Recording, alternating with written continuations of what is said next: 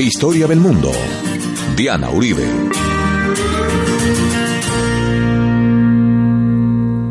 Buenas, les invitamos a los oyentes de Caracol que quieran ponerse en contacto con los programas, llamar al 338-0039, 338-0039 o escribir a info arroba lacasadelahistoria.com info arroba lacasadelahistoria.com o consultar la página web www.lacasadelahistoria.com o el Facebook también de la Casa de la Historia o el Twitter.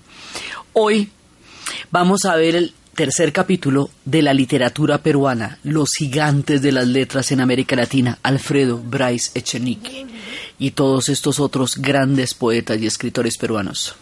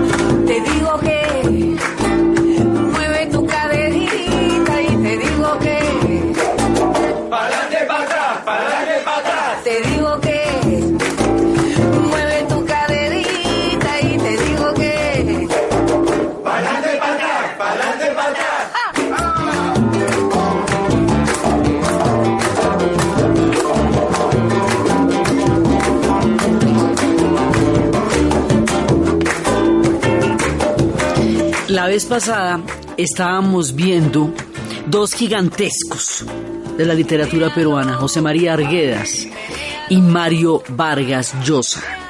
El premio Nobel que tiene el Perú, ellos tienen su premio Nobel, igual que nosotros tenemos a García Márquez, ellos, ellos tienen a Vargas Llosa. Hoy vamos a ver a otro de estos gigantes y cuando uno está hablando de estos personajes el reto es que uno sea capaz de mostrar el tamaño, la grandeza, de las personas de las que está hablando, de su obra, de su literatura, de su importancia. Hoy vamos a ver uno gigantesco, así, del mismo tamaño, Alfredo Bryce Echenique. Y vamos a ver también eh, otra, otros escritores como Escorza, poetas, gente nueva de la literatura. Y con esto terminamos la parte de literatura del Perú. Y el próximo programa, cuando ya sepamos el resultado de las elecciones que se van a hacer este fin de semana, vamos a hablar de política y gastronomía para terminar en el siguiente programa la serie del Perú. Entonces empezamos por hablar de este personaje que es un delicioso y un maravilloso, un hombre con una ironía, un humor, una profunda humanidad, una visión gigantesca de la sociedad donde él vivió y del mundo, un hombre del universo también. Es un peruano universal que le queda bien a los peruanos ser universales y que eso los hace más peruanos todavía. Eso les pasa a ellos.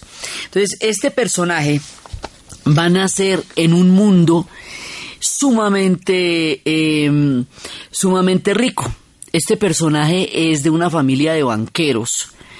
Eh, él además, a la cual él ironiza mucho, porque él dice que mm, cuando un tío de su familia murió y lo enterraron en el panteón de la familia, decía, descansa en paz, dice, sigue descansando porque no hizo nada en la vida. O sea, lo que hace es seguir descansando, es muy crítico respecto de la eh, del lugar donde él nació, de la posición a la que él tocó. Esto no era un escritor de clase media ni un hombre sometido entre varios mundos, sino que le tocó una Lima súper ultra privilegiada.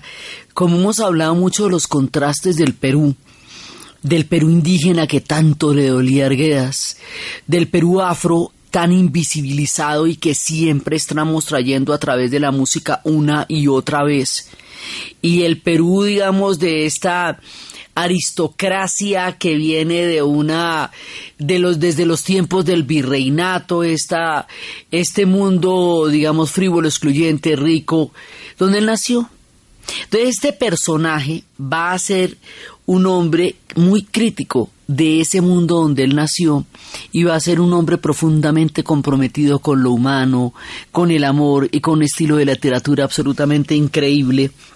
Él va a nacer en Lima en 1939 y va a estudiar pues en un colegio bilingüe tremendo y él quiere ser escritor. Y resulta que eso igual que pasa con Vargas Llosa al papá de él le parece muy grave que quiera ser escritor. ninguno de los escritores surge porque a los papás les parezca en esta generación. Y sin embargo su vocación será algo que ellos respetarán como la vida misma. Y es por respetar su vocación y el llamado de su alma por lo que esta gente se vuelve escritora. O sea, cuando usted tiene esa vocación toca que la siga, así no le parezca a nadie. Entonces a Mario Vargas Llosa lo metieron en la Academia Militar Leoncio Prada para que se le quitara el ímpetu de escritor y con eso lo que hicieron fue darle toda la, la materia prima para su principal, para su más grande novela, de por lo menos con la que empezó La ciudad y los perros. Entonces lo metieron para que se le olvidara la escritura y lo que hizo fue tener tema para poder escribir esa novela. A Bryce Echenique le pasa que él termina el colegio y se gana una beca de literatura para ir a estudiar a Europa, literal, ni siquiera para ir a Oxford a estudiar eh, literatura y el papá le dice que él no se puede ir sin su dinero y sin su adquisencia, porque si no, ¿cómo va a sobrevivir allá? Entonces definitivamente eh, lo termina metiendo a estudiar Derecho siete años en la Universidad de San Marcos en Lima después de que le han hecho toda clase de despedidas y todo, y lo clava ahí. Entonces él termina derecho, doctorado, con todas las, con todos los juguetes. Y bueno, por lo menos es abogado. Un poco le pasa como a Rubén Blades, que la mamá también le dijo que tenía que ser abogado y él estudió derecho, le entregó el título a la mamá y le dijo, bueno, ahora sí me voy a volver músico y se fue para Nueva York a ver cómo se metía a la Fania este va a ser escritor, entonces finalmente cumple con esa obligación familiar y cuando cumple con esa obligación familiar, logra llegar a Europa, que era lo que él quería hacer. Para volverse escritor, él va a llegar a París. Esto es una cita, una cita alquímica y geográfica porque todos los escritores peruanos y los latinoamericanos que hemos estado citando y mirando a lo largo de todas estas series se van a encontrar en París en algún momento. Entonces él en las antimemorias decía que él hubiera querido ser un escritor precario en el límite de la pobreza, viviendo cada día de lo que ganaba ese día, pero no fue así, su situación no. Entonces él se sentía un poco culpable y un poco triste por no ser un hombre miserable ganándose la vida con un mendrugo de pan en París porque sus condiciones eran otras, pero estaba en París donde tocaba estar. Él llega a París sin ser, él decía que tenía todo el gesto. Hay muchas entrevistas de Bryce Echenique y es un fantástico para las entrevistas y para los autores y para eh, extrañable, con el cual uno siente que se está tomando un café solo por escucharle una entrevista o leer sus libros, eso lo hace amigo íntimo y cercano de uno. Eso es una de las cosas que tiene maravillosas Alfredo Bryce Echenique. Entonces resulta que él llega a París y dice en una de sus entrevistas que todavía no sabía si él era escritor o no si eso era verdad o era mentira, porque es que él eh, surge su vocación de un maestro en el colegio que le dijo que él tenía vocación para escritor y le señaló ese camino. Para el momento en que él llega a París, el maestro ya se ha muerto. Entonces dice, bueno, todo lo que él hizo para llegar a París, y, y, el maestro ya ni siquiera está, entonces cómo va a saber él si es escritor o no, si a la final no ha escrito una letra. Entonces dice que él se pone a vivir la vida frenética de los escritores en París, quería el gesto, pero todavía no tenía la pluma. Todavía no sabía si realmente él era escritor o no, y si toda esa vuelta que había hecho se justificaba para su existencia y para su criterio de vida. Entonces, él cuenta él hablando del París que a él le tocó, a él le tocó el París de mayo del 68, es cuando él llega allá y le toca una manifestación con Sartre y con eh, están allá todo con varios Vargas Llosa, están todos los grandes, está todo el mundo allá en ese momento en París. Eh, es el momento en que la imaginación estaba llegando al poder, es un momento impresionante. Cuando él llega allá y después entrará, más adelante será profesor de la Sorbona, pero él llega a ese París de la utopía a ese París del mayo de 68, a ese París que nos describe Ismael Serrano cuando le pide al padre que le cuente cómo era ese París. Papá, cuéntame otra vez ese cuento tan bonito de gendarmes y fascistas y estudiantes con flequillo y dulce guerrilla urbana en pantalones de campana y canciones de los Rolling y niñas en minifalda. Papá, cuéntame otra vez todo lo que os divertisteis, estropeando la vejez, a oxidados dictadores, y como cantaste al vent y ocupasteis la Sorbona en aquel mayo francés en los días de vino y rosas.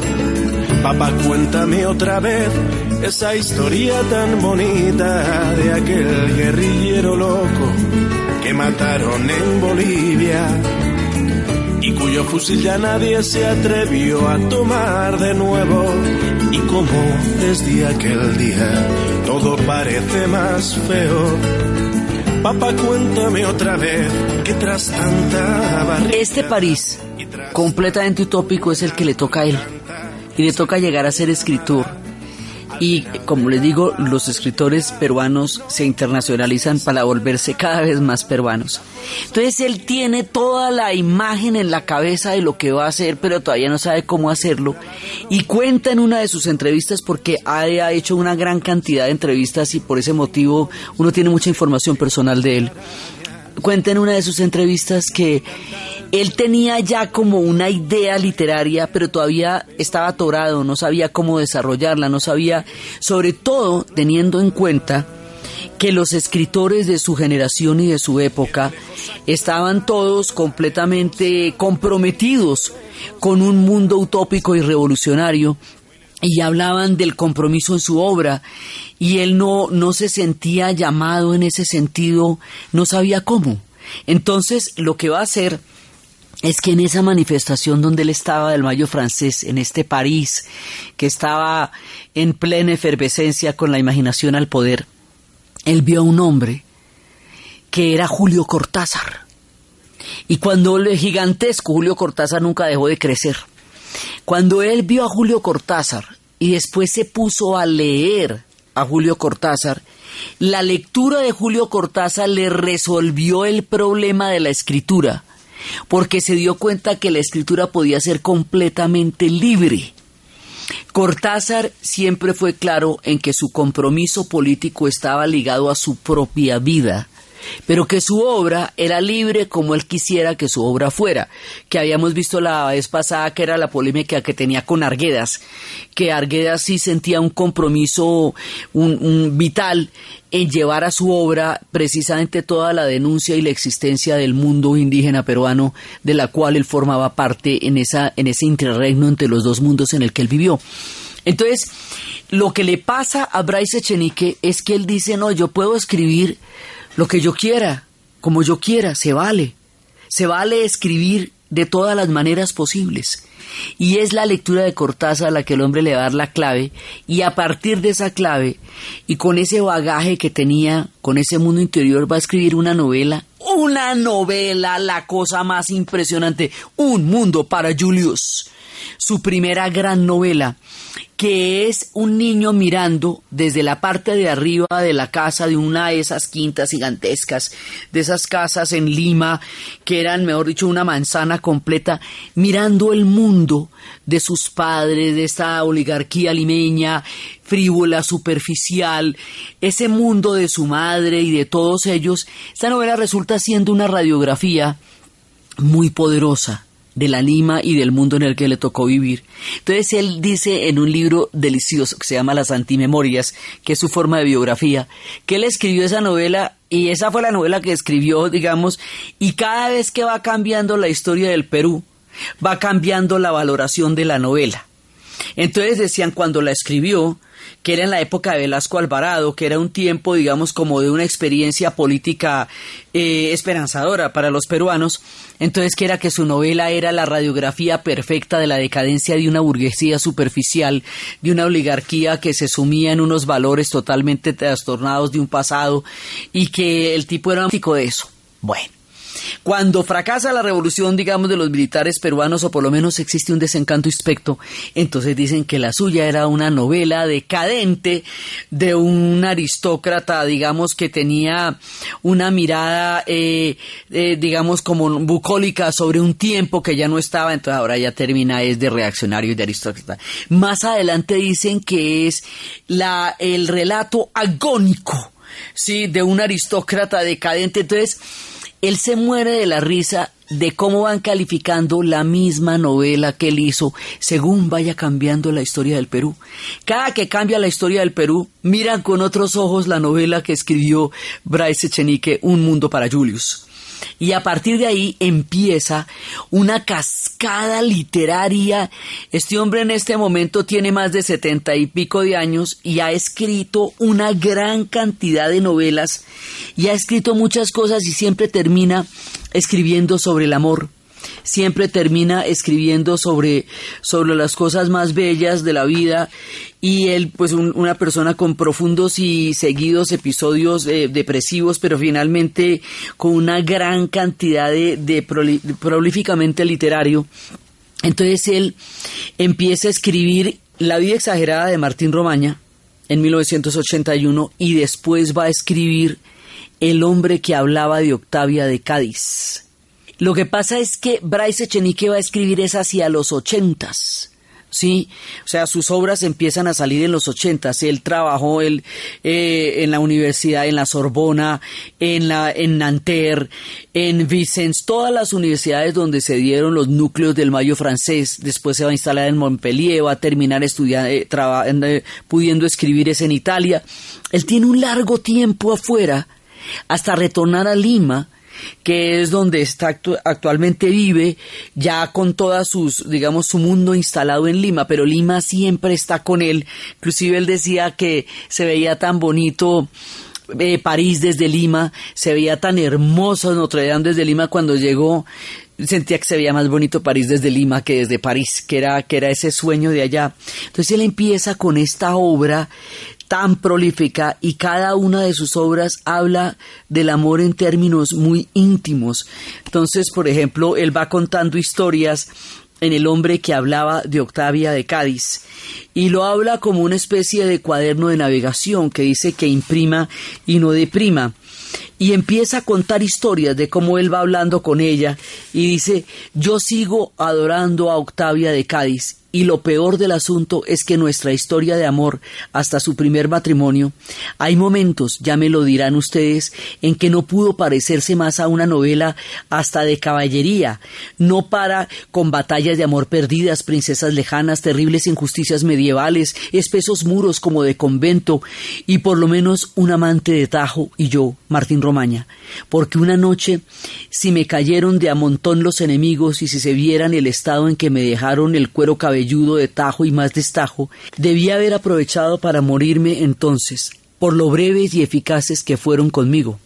Pero sobreviví, porque aún quedaba vida y esperanza, y porque sin quererlo, por supuesto, a Octavia le encantaba que un hombre pudiera amarla en ese estado por ella, cualquier cosa por ella mientras do fuera el corazón, cualquier cosa mientras nada ni nadie me tocara el corazón. Jamás, le decía yo, siempre con ese sentimiento de culpabilidad que me dejó el haber tardado tres meses en olvidar para siempre a Inés de Romaña, aunque es tan largo el olvido, porque ella me había abandonado también para siempre, y, como decía Octavia, no sin razón, mientras me acompañaba a soportar a mares todos los efectos secundarios de las pastillas que tomaba para que los días sin Inés transcurrieran solo con los efectos secundarios a una persona que te ha abandonado para siempre, Martín, tienes que olvidarla para siempre también.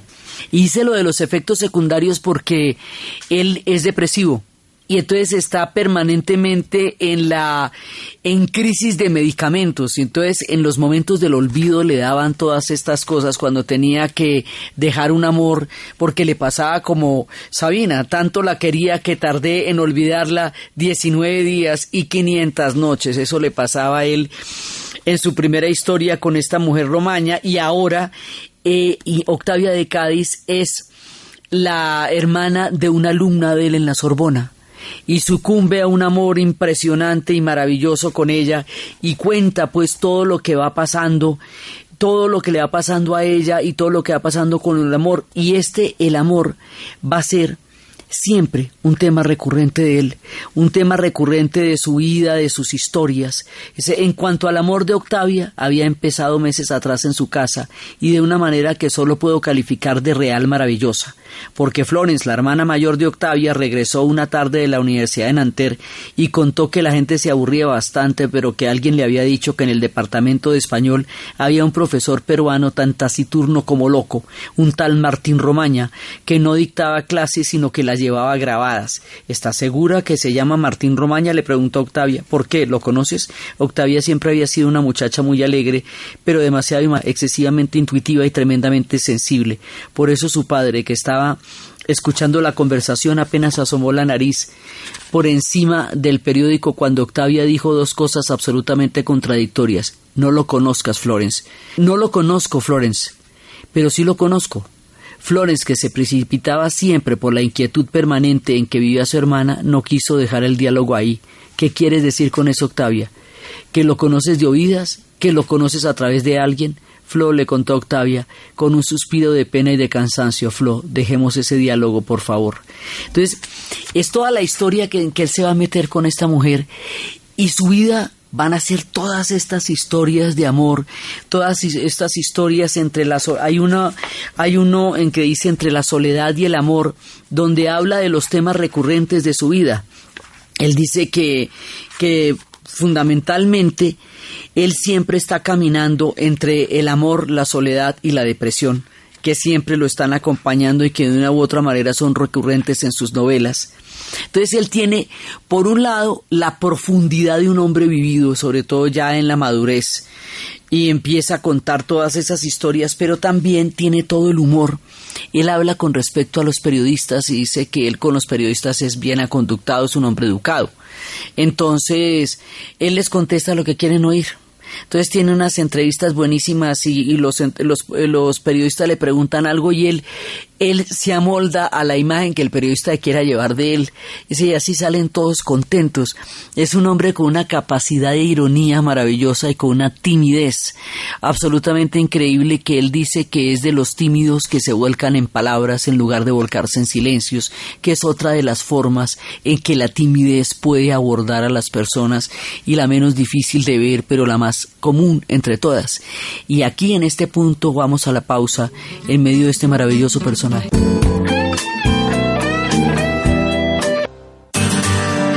Historia del mundo de Caracol Radio con Diana Uribe.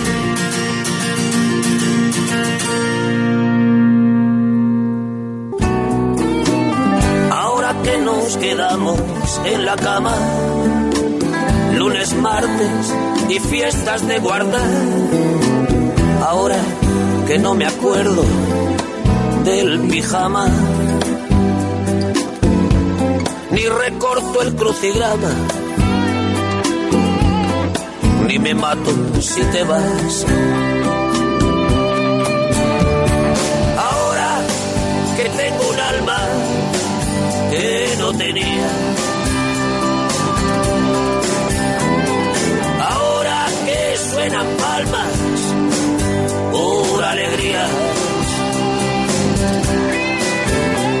Dos amantes yacen el uno al lado del otro tras el acto del amor. Su soledad es el perfecto ejemplo de lo que suele llamarse soledad auténticamente saboreada. La satisfacción los devuelve a sí mismos desenlazando sus brazos y poniendo fin al ardor que los empujó el uno hacia el otro. Sus soledades son palabras, imagen misma de dos cuerpos en reposo. Ellas saben que volverán a encontrarse en el tiempo y de la misma manera que acaban de confundirse totalmente, y ellas conforman asimismo la promesa recíproca de un reencuentro en el futuro, basados precisamente en el recuerdo común de pasados ardores y entrelazamientos.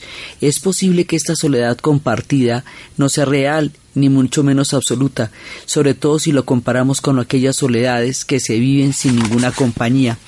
Él va contando de los diferentes amores. Hay amores livianos, tan efímeros como cálido soplo del viento, también puede ser apasionados, sexuales, otros dulces, suavísimos o violentos, odiosos, raros en los como los espirituales e intelectuales, poco corrientes, los afectados e histéricos. Del fracaso que conllevan estas formas de amar nace la, el melancólico deseo de un amor único que absorba la vida entera. ¿Cómo es este amor que podemos definir absolutamente melancólico porque es inalcanzable? Nos habla de todo, pero básicamente nos habla de los amores. Entonces, este personaje que nos cuenta estas historias, por eso habíamos invitado a Sabina, porque Bryce Echenique nos cuenta de ese viejo aliado que es el amor. Y hay historias que dicen de él para Alfredo. Limeño mazamorrero, blanco con alma de sambo, cunde del arco y de malambo, a espíritu aventurero, pintarte de cuerpo entero hasta que tu ancestro explique, de ingleses sin un penique y vascos en una pela, nació para la novela Alfredo Bryce Echenique. Entonces, este es un personaje de una fascinación y de una complejidad. Su obra es impresionantemente grande. El mundo para Julius en 1970, tantas veces Pedro, La vida exagerada de Martín Romaña, El hombre que hablaba de Octavia de Cádiz, La última mudanza de Felipe Carrillo, Dos señoras conversan, No me esperen en abril, La amigdalitis de Tarzán, El huerto de mi amada. Es una obra bien profusa la de él dando las obras infames de Pancho Marambo, dándole pena a la tristeza, así historias entre la soledad y el amor. Este personaje es inagotable y su obra es muy extensa y tiene una cantidad de peruanadas cuando él está describiendo, digamos, eh, las expectativas y la realidad, ¿no? Entonces, avanza Perú, gol de Brasil. Es una de sus maneras de, de hablar de ese Perú expectante. Se ríe de la fama de la fama se ríe maravillosamente. Entonces cuenta historias como que una vez está en un supermercado y alguien le quiso hacer un homenaje. Entonces, porque él dice que a él le pasa como a como a Juan Rulfo, la fama siempre le ha pesado, incluso a veces lo deprime. Entonces dice que eh, estaba en el surco, en un supermercado del surco, un barrio de Lima, cuando oyó lo siguiente que venía de los altavoces y sonoros y grandes. Señoras y señores, adivinen quién está con nosotros en este local. Pues nada menos que el famosísimo escritor Alfredo Vargas García, autor inmortal de esa novela que todos hemos leído de niños, autor nada menos que de Julius y los perros solitarios de Macondo. Entonces, con esto están mezclando todas, el mundo para Julius, Cien años de soledad y la ciudad de los perros. Bueno, no pude huir y terminé con la camisa hecha trizas mientras observaba la expresión decepcionada de una muchacha que le decía a la otra si ni siquiera es Julio Iglesias.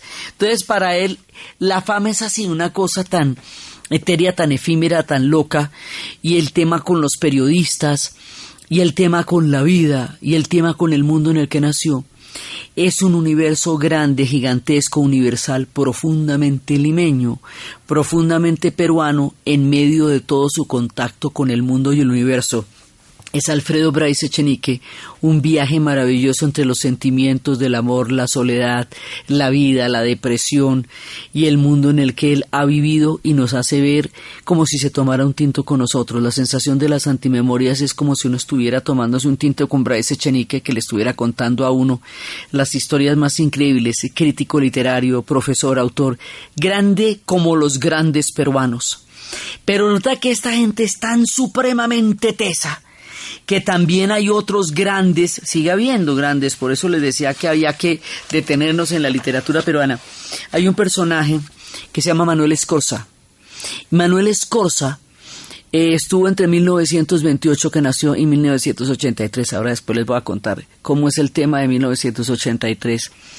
Escorza que es otro personaje, es un, ese le tocaron los exilios. Cada vez que había golpes de Estado en el Perú, cuando el golpe del general Udría y que entró el gobierno autoritario, le tocó irse y establecerse en París donde aprendió francés. Cuando chiquito lo metieron, a igual que a Vargas Llosa, en el colegio de Leoncio Prado, donde estudió también. O sea, es como una, son aventuras recurrentes, ¿no? Las academias, París. Esa es una academia brutal, ¿no? La, la, la Leoncio Prado. Entonces, él también va a empezar a mirar esta realidad en la que le tocó vivir. Dicen que se fueron a París para volverse más latinoamericanos, para volverse a ser realmente latinoamericanos. Entonces, este personaje dice que, Scorza dice que su principal influencia es Alejo Carpentier, que fue uno de los maestros más grandes. Y lo que va a hacer este hombre es una unión entre el realismo social y la fantasía poética. Sus novelas van a ser idiomas y lo que él trata es el mundo indígena del Perú. Esto es una cosa recurrente, es, es toda la lucha de los campesinos por recuperar las tierras. Entonces sus, sus novelas son la historia de Garabombo el Invencible, El jinete insomne, El cantar de Agapito Robles, La tumba y el relámpago, son del 72, del 77 y son unas novelas muy importantes para Redoble por Rancas, también su primera novela, que es parte del ciclo denominado la, la, balada, las cantatas, la guerra silenciosa, donde él está entre los mitos ancestrales y la historia. es, una, es una mirada bien interesante del Perú, la que nos da Escorza y nos muestra esa problemática. Entonces vemos a lo largo de la literatura peruana esa problemática entre la desigualdad profunda del mundo peruano, la necesidad de denunciarla, la vida de los diferentes Perús fragmentados y la forma como toda una constelación de escritores ha tratado de narrar parte de esa caleidoscópica cultura que es el Perú. Lo que nos va a pasar con Escorza es bien triste porque en 1983, en un vuelo que venía para Bogotá, el, el avión se estrelló y en ese avión venían Manuel Escorza, Marta Traba, la mujer que ha sido, era un vuelo 747 de Avianca, y ahí Marta Traba, que fue una mujer absolutamente importante en la formación artística de Colombia, que fue una de las personas que nos ayudó a generar todo esa, eh, ese espectro del arte, y su esposo, un crítico literario uruguayo también de una gran visión, Ángel Rama, se matan los tres. Entonces, al matarse Escorza, pues una poética y una literatura y una narrativa rica y maravillosa para conocer el Perú se, se pierde en la mitad de vuelo un hombre que todavía le faltaba muchísimo por contarnos y que muere con una mujer muy querida en la historia de este país, Marta Traba. Entonces, este personaje es importante para abordar entre la fantasía y la realidad social esas grietas fragmentarias de este Perú que hemos estado mirando a través de los ojos de sus literatos tienen cualquier cantidad de poemas, ellos tienen también sus poetas, fuera de César Vallejo, a quien le dedicamos también lo suyo, pues está José María Guren, eh, Martín Aldán, Está Blanca Varela, Sebastián Salazar, está Washington Delgado. Hay un montón de gente aquí también y hay una hay una literatura erótica moderna, hay una mujer que se llama Fortunata Barrios que tiene una trilogía de un personaje que se llama Romina. Y Romina es una mujer a bordo de sí misma en el descubrimiento de su sexualidad y de la vida. La segunda novela de ella es una historia de una mujer que descubre en la ranura de, del tacón de la tabla o de su, de su casa unas cartas secretas que escribió su madre. Su madre está en un caserón de esos de Lima, está en una parte del cuarto en un coma permanente.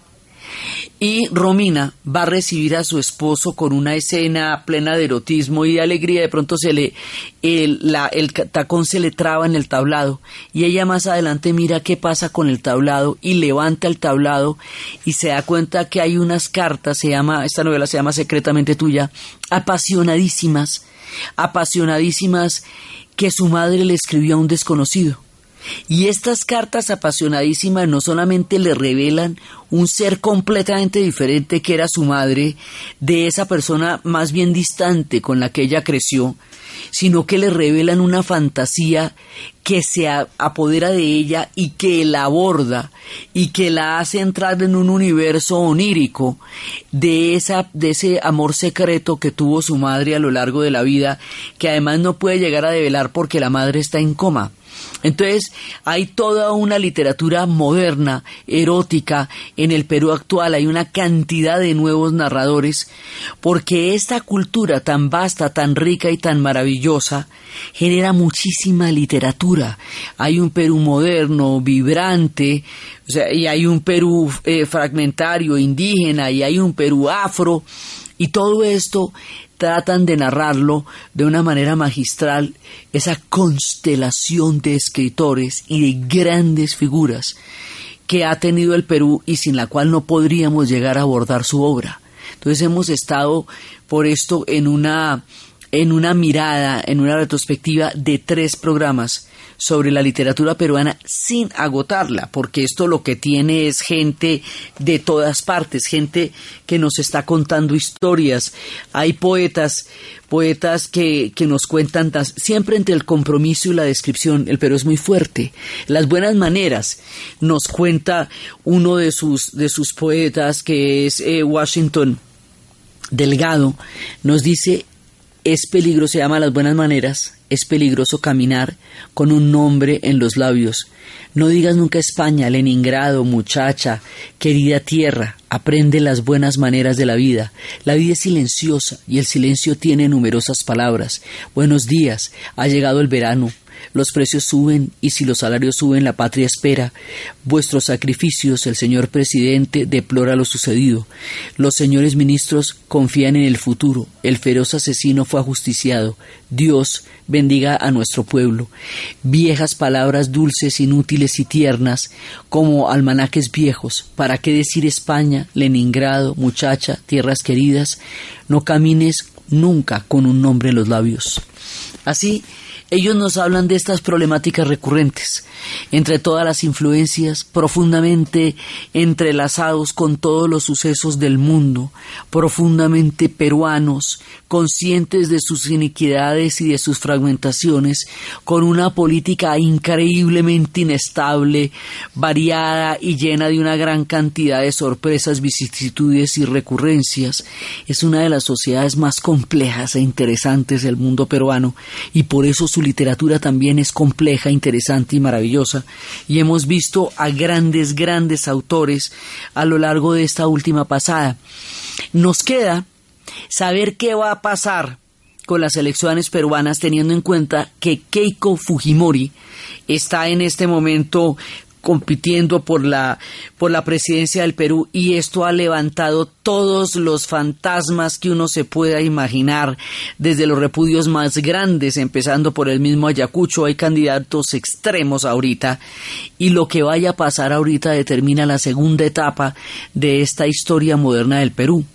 Entonces, en el siguiente programa, nosotros vamos a contar un poquito de la política moderna peruana, pero vamos a terminar nuestra serie por el Perú, con toda la cantidad de personajes, con sus nueve programas del Perú indígena desde los tiempos de Caral. Lo vamos a terminar con algo que hemos estado anunciando desde el principio de la serie, que es uno de los aportes peruanos a la civilización mundial, la gastronomía. Vamos a terminar con historias de gastronomía y de política, mezclando lo contradictorio y lo caleidoscópico que es ese panorama inestable de la política peruana, con la delicia de su gastronomía, cimentada a lo largo de mil migraciones de pueblos que llegaron de toda la tierra a universalizar este Perú tan autóctono. Entonces, estas historias son las que vamos a contar en el siguiente programa. Entonces, desde los espacios de la maravilla literaria, humana, irónica, cálida y fantástica de Alfredo Bryce Echenique, desde el compromiso profundo de Manuel Escorza, desde las nuevas narrativas, desde la imaginación erótica de Fortunata Barrios